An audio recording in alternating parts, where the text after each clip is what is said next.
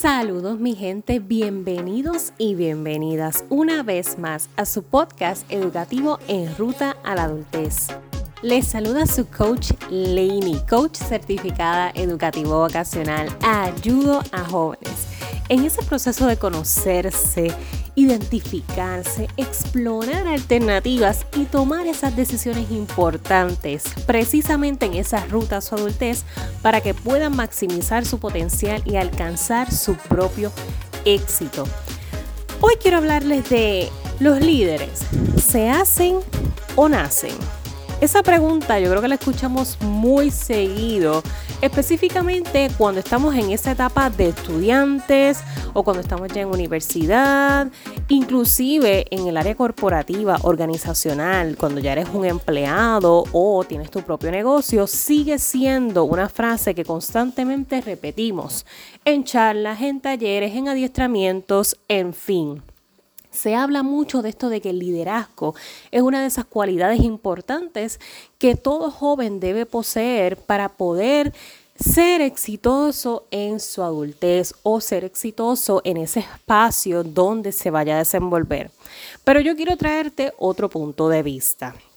Porque esta pregunta de se hacen o nacen crea como cierto conflicto, porque entonces limita a unos en comparación a otros con que hay unos que sí pueden y otros no pueden ser líderes. Eso como que no me encanta, esa visión no me gusta.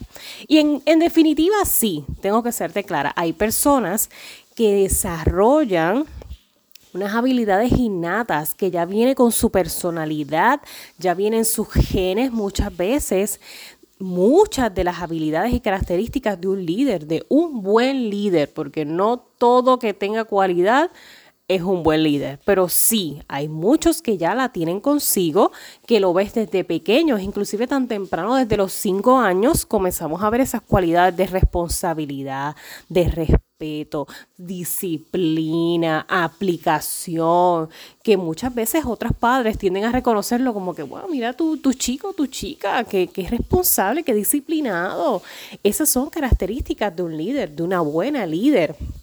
Sin embargo, no porque no muestres esa habilidad o no lo muestres innatamente de forma natural, no quiere decir que no te puedes convertir en un buen líder, que no puedes ser una buena líder, porque sí, sí se hacen, los líderes se hacen, es un conjunto de todos. Si tienes ya las habilidades de forma innata, excelente, porque entonces las vamos a moldear, las vamos a reforzar para que en definitiva seas un buen o una buena líder.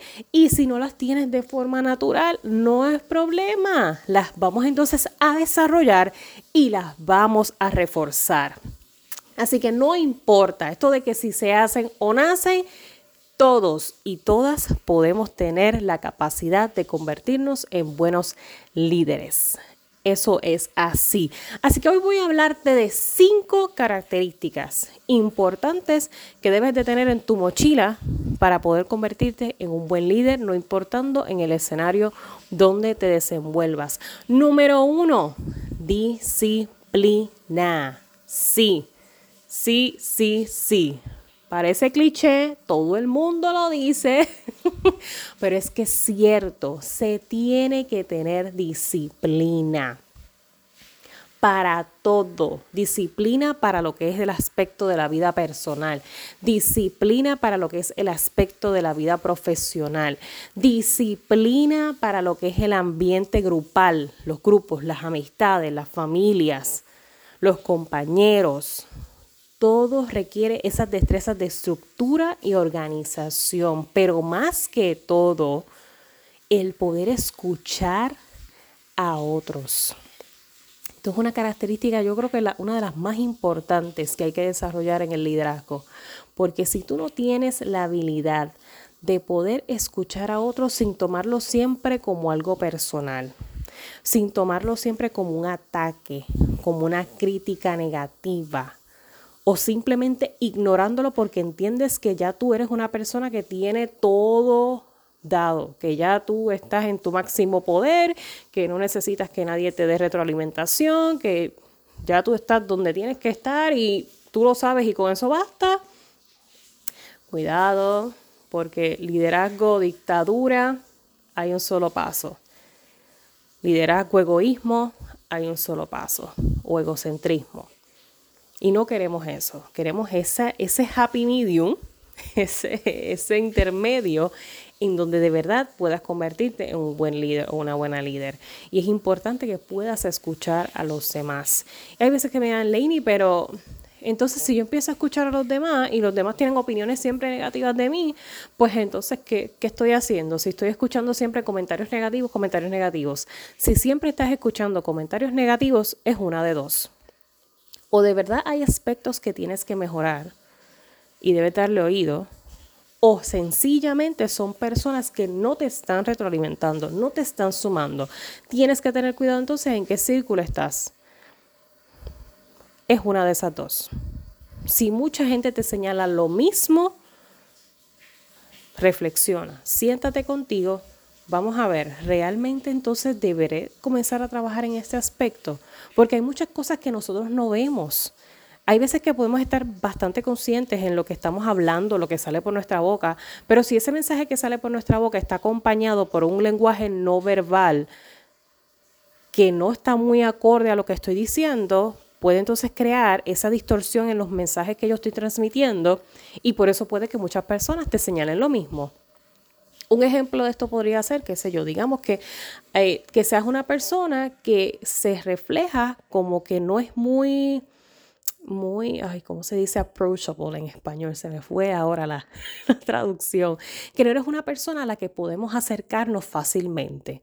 Y un líder tiene que ser una persona a la que yo me pueda acercar fácilmente, porque básicamente cuando tienes acompañantes, porque no me, no me gusta decirle seguidores, eso de que líderes y seguidores no, son acompañantes, porque el líder depende de sus acompañantes, de su equipo, de su grupo esos acompañantes, si constantemente te, sienten como que vergüenza o sienten miedo de acercarse a ti o miedo de hacerte un comentario por quizás la manera en el gesto que haces, pues eso tienes que prestarle atención porque entonces hay algo que no está congruente con lo que tú dices, porque tú dices, sí, sí, pueden venir a mí en confianza, pueden hablarme, pero cuando entonces a lo mejor se te acercan, haces algún gesto o haces alguna mueca con la cara o algún movimiento brusco que lo que hace es que comunica todo lo contrario, como que ¿Qué me estás preguntando? ¿Qué tú quieres?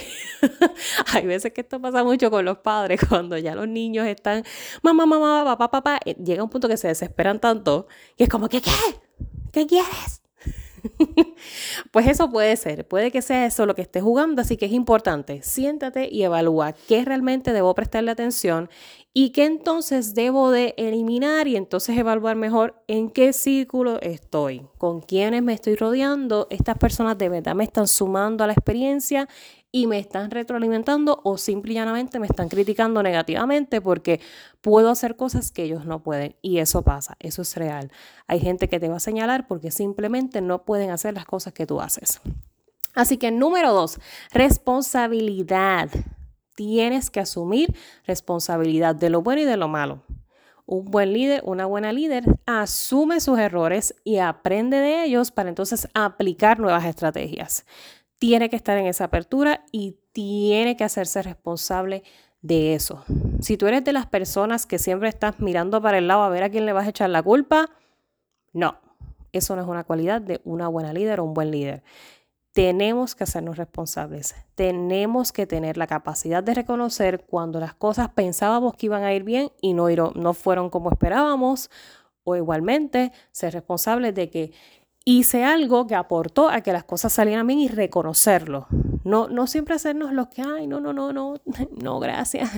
Eso fue realmente un... No, caramba, reconocete. Si tú aportaste algo bueno y tú de verdad hiciste que el equipo fuera ganador, por ejemplo, qué sé yo, en la, en la clase graduanda, si tú eres la presidenta o el presidente y gracias a una idea que tuviste pudieron recaudar fondos para poder hacer su prom o si tú eres el líder estudiantil en la universidad y gracias a la idea que tuviste pudieron recaudar fondos para abrir una oficina pro estudiante, o sea, eso hay que reconocértelo y apláudetelo también, asume toda responsabilidad de lo bueno y de lo malo. Ambas cosas es importante en el liderazgo. Determinación, número tres. Tenemos que aprender a establecer metas y prioridades. Un buen líder se destaca porque tiene determinación, tiene un plan, una estructura, lleva organización, establece prioridades, sabe reconocer cuando hay algo importante y cuando hay algo que puede quedarse para después. Y lo que se queda para después, como quiera, lo atiende con la urgencia pertinente. Porque entonces si lo dejé para después, pero se me olvidó, pues no.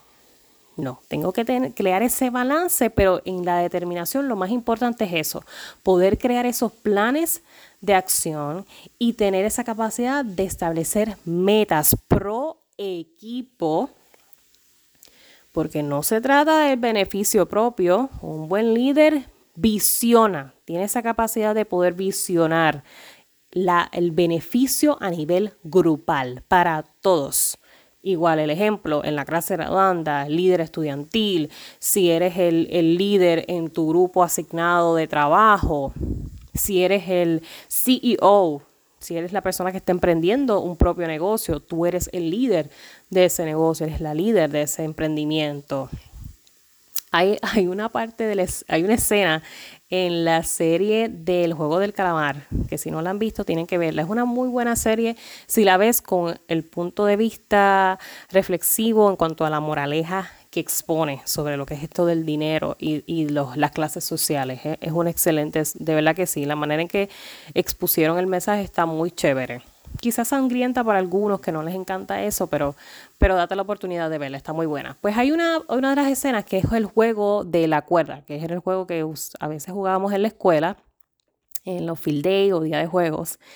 Y está chévere como van narrando esa escena porque explican la importancia de cada una de las posiciones de las personas que van en esa cuerda.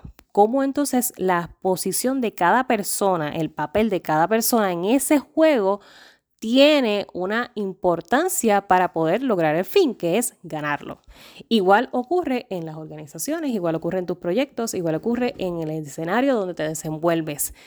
Tu papel como líder y el papel de los demás cuenta, tiene un valor, porque es que si no, si cada persona no toma la determinación de cumplir con las funciones que le corresponde, la meta no se va a dar. Así que no importa que haya un buen líder visionario que establezca metas y prioridades, si el resto del equipo no está dispuesto a también tomar esa responsabilidad, esa disciplina y esa determinación, no hay resultados. Así que por eso es que les expongo esta diferencia en que, ay, que si líderes y seguidores, que si unos hacen o se nacen, no, a la hora de la verdad se trata de un equipo, se trata de un acompañamiento que si cada uno no juega el papel que le corresponde, no hay resultados. El líder es simplemente la persona que va al frente, que la, es la que va impulsando al resto. No es la que se va a echar al aire y me voy a sentar y yo no voy a hacer nada. No, no, no, no, no. Tú eres la persona que va de frente, que da cara, pero es, es impulsando al resto de tu equipo. Esa es, esa es, la idea. Cuatro, inteligencia emocional. Y cuando hablo de inteligencia emocional, me refiero a poder tener esas destrezas de comunicación efectiva y asertiva tiene que ser claro, conciso, preciso y directo. Cuando se habla de liderazgo, si no podemos tener esa capacidad de comunicarnos, no hay resultados igualmente. Así que tengo que comenzar a desarrollar esas destrezas de comunicación. Como les decía en el ejemplo anterior, si la gente no puede acercarse a mí a hablarme porque tienen miedo o porque me mm, tengo a, hacer unos gestos que no comunican lo que yo quiero que de verdad sientan de mi parte, pues tengo que trabajar en eso, tengo que mejorarlo porque tengo que crear el ambiente ideal donde la gente pueda acudir a mí para lo que necesiten. Eso es parte de la inteligencia emocional, la comprensión de las emociones propias y de los demás. Yo tengo que regular, modular mis emociones, comprenderlas, entenderlas, explicarlas inclusive a veces, pero tengo que tener esa también empatía con los demás, con el resto, con mi equipo, con mi gente. Si yo no entonces no tengo esa conexión emocional, como líder estaría incumpliendo con mis responsabilidades y poder entonces manejar conflictos.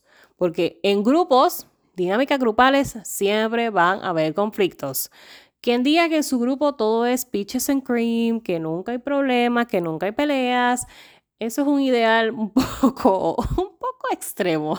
Cuando estamos hablando de dinámicas grupales, estamos hablando de personas, seres reales, con mentes individuales, con personalidades distintas va a haber conflicto, pero si esos conflictos se manejan de la forma adecuada, no hay por qué tenerle miedo a los conflictos, no hay por qué huirle al conflicto. Eso es importante porque en el conflicto es donde se intercambian ideas y muchas veces de conflictos nacen las mejores las mejores ideas, los mejores inventos, los mejores desarrollos para empresas, para tu negocio, para lo que es la clase graduanda, para cualquier grupo en donde seas líder.